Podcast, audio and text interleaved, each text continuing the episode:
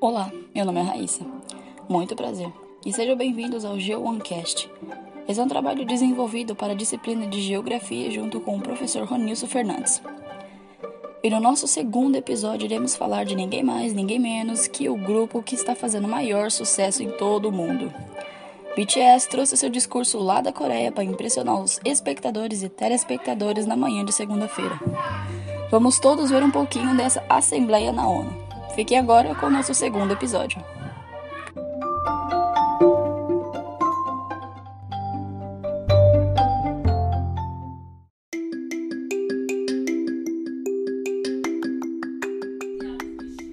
Bom, recentemente os integrantes do grupo sul-coreano BTS, Kim Namjoon, Kim Seokjin, Myunggi, Jung Hoseok, Park Jimin, Kim Taehan e Jung Jungwoo se apresentaram na Assembleia Geral das Nações Unidas, ONU. O discurso dos sete integrantes do grupo mais famoso do K-pop foi impressionante. Além do sucesso que o K-pop vem fazendo pelo mundo, todos os diretores e organizadores da ONU não poderiam ter escolhido representantes melhores da Coreia do Sul, cujo é o grupo BTS. Liderado pelo líder Kim Namjoon, que teve palavras maravilhosas e acolhedoras na Assembleia, RM, de como gosta de ser chamado, focou principalmente na aceitação entre nós jovens adolescentes, no amor por si e no incentivo na própria voz e decisões pessoais. Os meninos também falaram em prol lançamento do programa Geração Sem Limite.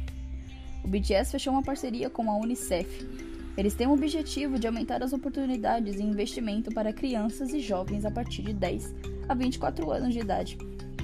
Para Namjoon, Participar da assembleia foi muito gratificante para si. Ele falou sobre sua vida e o começo de sua trajetória como integrante e líder do BTS. É uma grande responsabilidade, afirma Namjoon. Logo após o discurso do Namjoon, entramos agora com Kim Seok-jin, que também teve palavras incríveis e que me fez refletir. Espero que vocês tenham a mesma reflexão que eu.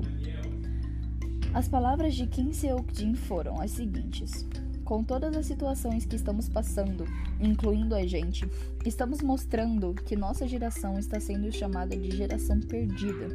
E estamos aqui justamente para falar e mostrar a todos que não podemos nos deixar levar por esse nosso nome.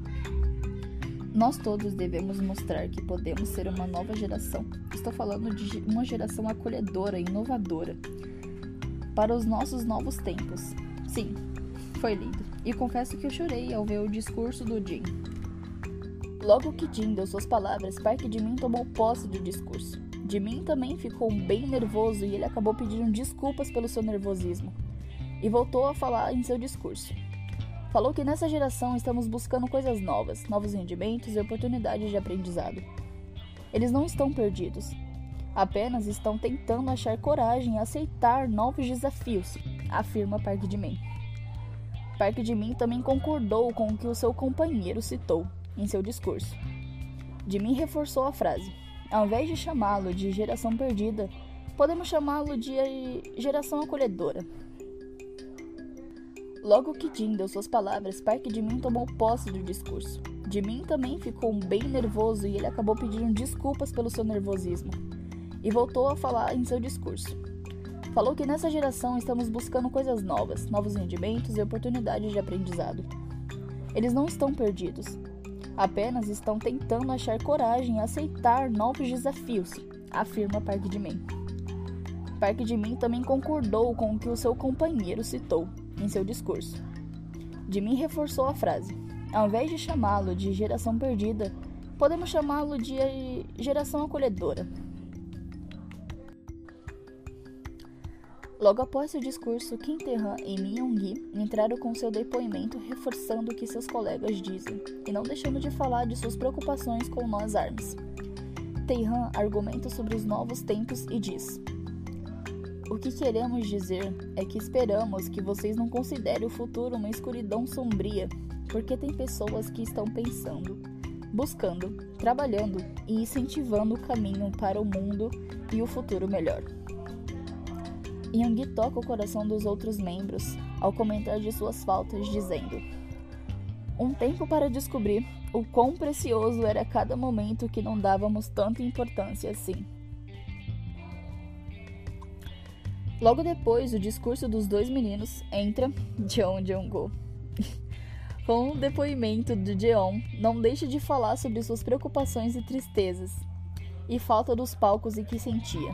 Jeon também ficou bem triste ao ouvir que formaturas foram canceladas. É um momento de celebração e perdê-las é frustrante, diz Jeon Jong-go. Ele também falou que teve momentos nos últimos dois anos que o mesmo se sentiu sobrecarregado e confuso. Nos partiu o coração ter que cancelar o show para as nossas armas, diz Jeon. Para finalizar sobre o nosso discurso do BTS, entramos agora com Jung Hoseok, mais conhecido como J-Hope. Ele incentivou a todos a tomarem a vacina contra a Covid-19, Hosuki afirma que é a favor da vacina e confirmou que todos os membros do BTS estão vacinados e que disse também que podem ter um incentivo à movimentação apoio à imunização em todo o mundo. Logo depois do discurso dos representantes da Coreia do Sul, o grupo BTS fez história dentro da própria ONU, onde ocorreu a assembleia, e foi motivo de orgulho para todas nós, por serem o primeiro grupo sul-coreano mundial a fazer uma performance tão incrível logo após de fazer suas apresentações pelos seus discursos.